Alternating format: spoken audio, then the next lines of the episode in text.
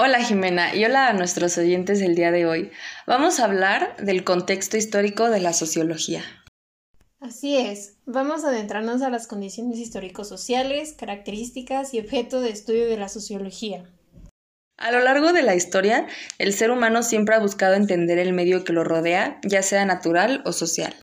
Manera eficaz de comprenderlo es el modo de conocimiento, y conforme de lo que tú sabes, ¿cuáles son los antecedentes históricos-sociales de la sociología? Bueno, pues primero que nada, la sociología surgió en el siglo XIX.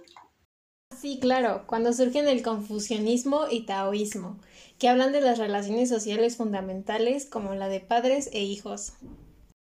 Ah, sí, también la consideración del Estado durante la antigüedad clásica, medievo y la Edad moderna fue en gran parte tema de la meditación filosófica sobre el ideal de la organización política. Claro, entonces se buscó el ideal para el Estado, se emitieron juicios de valor, se propusieron los fines correctos y se establecieron los medios correctos para lograrlos. Y respecto a las características de la sociedad, cuando surgió la sociología, ¿qué ejemplos crees tú que fueron representativos? Ah, pues uno de los más importantes fue el movimiento obrero en Europa y a partir de 1870 en los países industrializados el capitalismo de libre empresa dio paso al capitalismo de monopolio. Ah, sí, y fue entonces cuando se organizaron los sindicatos y los grupos obreros para mejorar las condiciones de vida de los obreros e implantar el sistema socialista.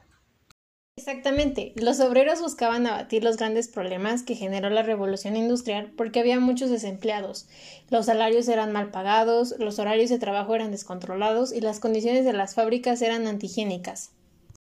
Entonces, siendo así, la sociología surgió por la necesidad de la sociedad moderna, y entonces esta se ocupó de la disolución de los sistemas tradicionales y obviamente la formación de los sistemas modernos. Y a todo esto podemos concluir que el objeto de estudio de la sociología es claramente la sociedad, con esto los fenómenos que ocurren en ella y las relaciones que la forman. Por supuesto, y etimológicamente hablando, la palabra sociología proviene del latín, que significa socio, y del griego, estudio o tratado. Por tanto, en conjunto, es el estudio de las sociedades. Espero que esto haya quedado muy claro para nuestros oyentes y que puedan adentrarse más a la sociología, porque desde el principio de los tiempos es una ciencia extremadamente importante.